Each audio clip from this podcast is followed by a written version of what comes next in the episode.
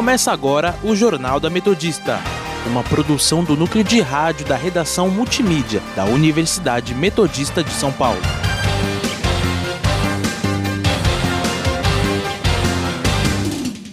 Boa tarde, eu sou João Vitor Oliveira. E eu sou Renato Pinto.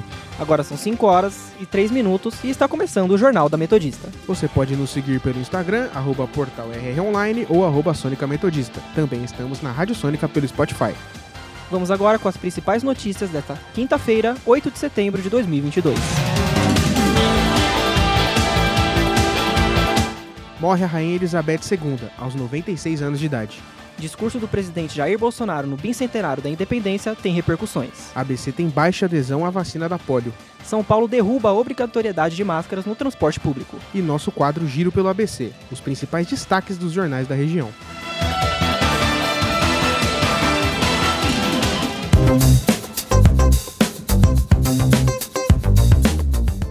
Morre a Rainha Elizabeth II aos 96 anos de causas desconhecidas até o presente momento. A Rainha Elizabeth Alexandra Mary nasceu em Londres no dia 21 de abril de 1926 e esteve presente na monarquia inglesa desde seus 25 anos. Foi a primeira mulher a permanecer tanto tempo no trono, completando 70 anos de reinado em 6 de fevereiro de 2022. Elizabeth era a terceira na linha de sucessão à coroa, estando atrás do seu tio Edward e seu pai George. O casamento real com Philip Mountbatten ocorreu no dia 20 de novembro de 1947. Tiveram quatro filhos: Charles, Anne, Andrew e Edward. Foi coroada na abadia de Westminster no dia 2 de junho de 1953 e o príncipe Philip foi denominado seu consorte, tornando-se Duque de Edimburgo. A família real, por meio de sua conta no Twitter, @royalfamily, afirmou que a rainha morreu em paz em Balmoral. O professor e historiador Gabriel Pierin comenta o impacto da morte para a Inglaterra. Quando a gente pensa no impacto da morte dela à coroa britânica, né, à instituição da monarquia inglesa, a gente tem que pensar nesse tempo que ela esteve à frente, né, um tempo incomparável, incalculável e até, de certa forma, imensurável, porque para a maioria dos britânicos ela foi a única rainha que esteve à frente do poder. E ela carrega um valor simbólico assim inimaginável, porque ela é um elo ainda vivo de uma época de glória da Inglaterra, da Grã-Bretanha, né, já que né, então ela carrega aí, além né, desse valor simbólico, o outro valor que a gente falou como uma figura muito popular e muito querida, muito querida pelos britânicos. O príncipe Charles assumirá o trono mesmo sem previsão de coroação e já é considerado oficialmente monarca do Reino Unido. O historiador ainda explica o principal desafio do novo rei. O maior desafio neste momento para o então príncipe Charles é realmente construir agora a imagem de um rei, visto que ele durante sete décadas, né, a imagem dele sempre foi associada a um herdeiro e agora ele vai ser rei de fato. Além disso, também o próprio mundo que ele herda é um mundo bastante polarizado e ele agora vai ter que assumir o papel de um chefe de Estado unificador, tentar construir uma imagem positiva e popular mesmo diante de alguns escândalos também que envolveu a trajetória dele. Então pode ser um início aí de uma trajetória, de certo modo, um tanto turbulenta, até porque há muito questionamento né, em relação ao papel da, da monarquia ou das monarquias no mundo atual. Ouvimos o historiador Gabriel Pierin comentando sobre a morte da rainha da Inglaterra, Elizabeth II. Política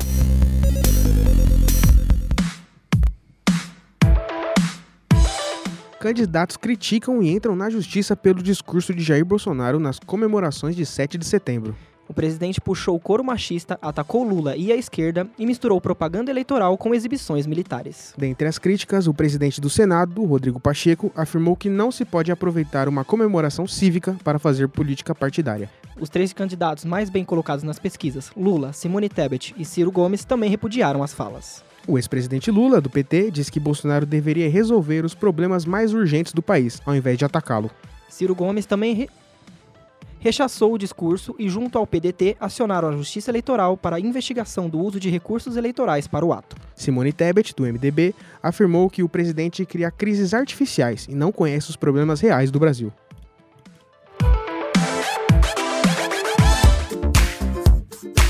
Saúde.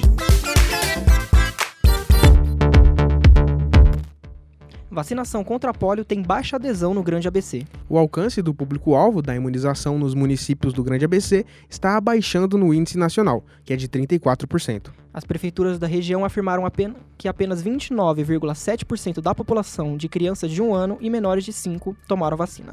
A meta nacional é imunizar 95% do público desta faixa etária. Os municípios estão tomando medidas para aumentar as taxas de vacinação.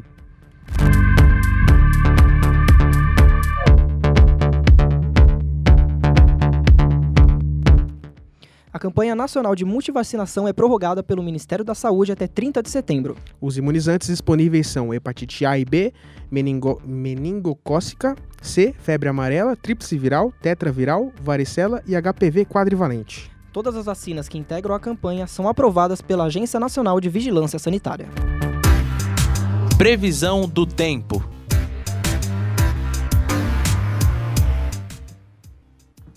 Vamos saber a previsão do tempo para esta quinta-feira com o repórter Igor Guedes. Boa tarde, João e Renato, e boa tarde a todos os ouvintes da Rádio Sônica. Neste momento, faz 27 graus em São Bernardo e para a noite, a previsão é de uma leve baixa na temperatura, chegando a 18 sem chances de chuva. Já para amanhã, teremos 30 graus e mínima de 15. O final de semana vai ter mínima de 12 e máxima de 27. Volto com vocês no estúdio. Obrigado pelas informações, Igor.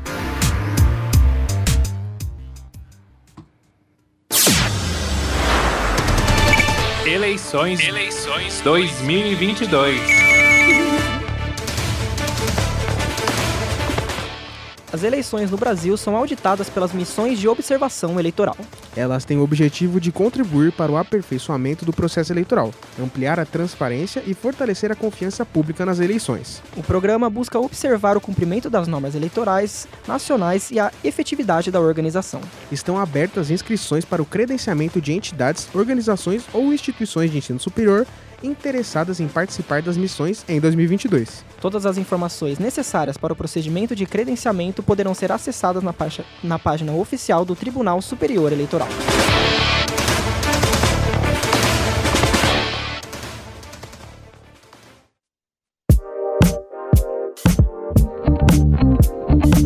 Cidades.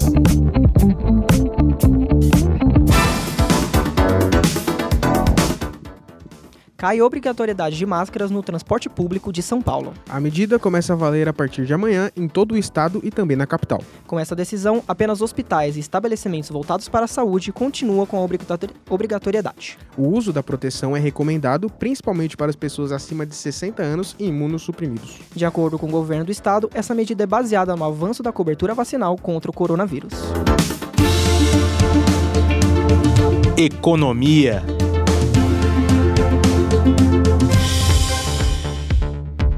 Em agosto, o governo federal paga quase um bilhão de reais em dívidas atrasadas. Ao todo, seis estados tiveram os débitos pagos, sendo Rio de Janeiro, Goiás, Rio Grande do Sul, Maranhão, Alagoas e Piauí. A União serve como garantidora dos empréstimos tomados pelos estados e municípios. Dessa forma, quando as regiões não conseguem pagar as parcelas, o Tesouro Nacional é acionado. Até agora, as dívidas quitadas pelo governo federal no ano somam 6 bilhões de reais. Indicadores econômicos.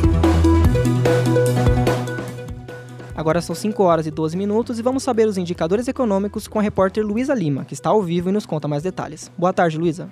Boa tarde, Renato. Boa tarde, João. E boa tarde aos ouvintes da Rádio Sônica. O Ibovespa abriu o pregão de hoje aos 109.770 pontos e neste momento está em alta de 0,36% aos 110.163 pontos. O Bitcoin está em queda de 1,13%, valendo R$ 100.110. Já o euro está em alta de 0,39%, valendo R$ 5,20 para compra e para venda. E o dólar está em queda de 0,55%, valendo R$ 5,21. Volto com vocês aí no estúdio. Obrigado pelas informações, Luísa.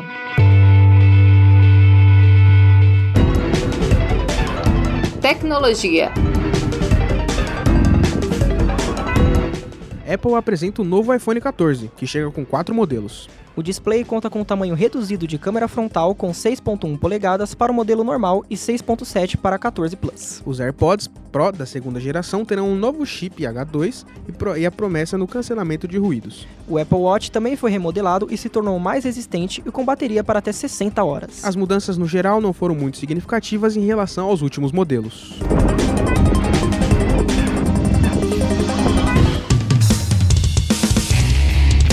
Esporte.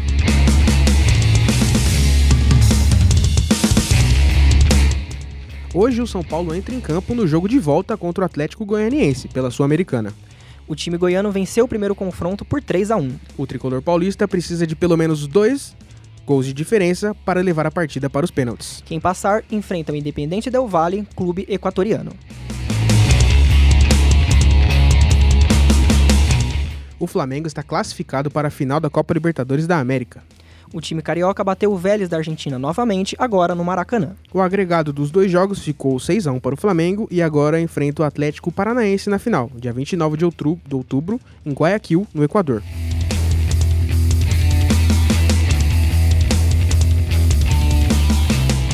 Seleção brasileira masculina de vôlei está na semifinal do Mundial. O Brasil ganhou da Argentina por 3 sets a 1.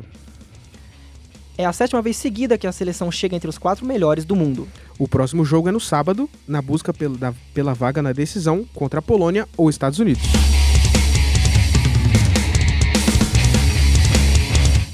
Cinco horas e 14 minutos e vamos conferir agora o nosso giro pelo ABC. Diário do Grande ABC. AME Santo André inicia atendimento de quimioterapia para Grande ABC. ABC do ABC. Ribeirão Pires prorroga a campanha de multivacinação contra a poliomielite. Repórter Diário. Trump declara apoio a Bolsonaro a quem chama de sua versão tropical. ABC Repórter. Prefeitura de São Bernardo inscreve para oficinas culturais gratuitas.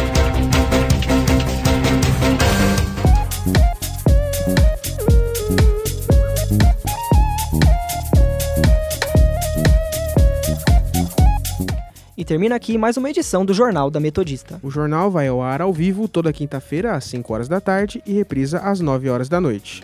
E você, caro ouvinte, pode continuar nos acompanhando pelo Instagram, arroba portalrronline ou arroba Sônica Metodista. Não se esqueça que a Rádio Sônica está na podosfera. Além do Mixcloud, você também pode nos ouvir no Spotify, Deezer, Google Podcasts, Pocket Casts, Rádio Public, iTunes, Overcast e Castro. Para mais informações, acesse o nosso portal através do endereço www.metodista.br/rronline.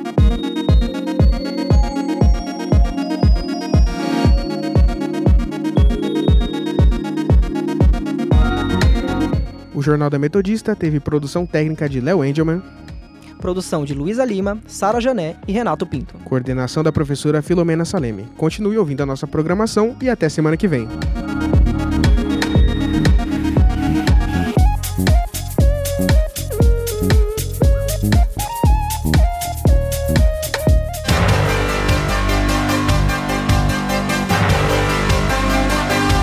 Fica por aqui o Jornal da Metodista. Uma produção do núcleo de rádio da redação multimídia da Universidade Metodista de São Paulo.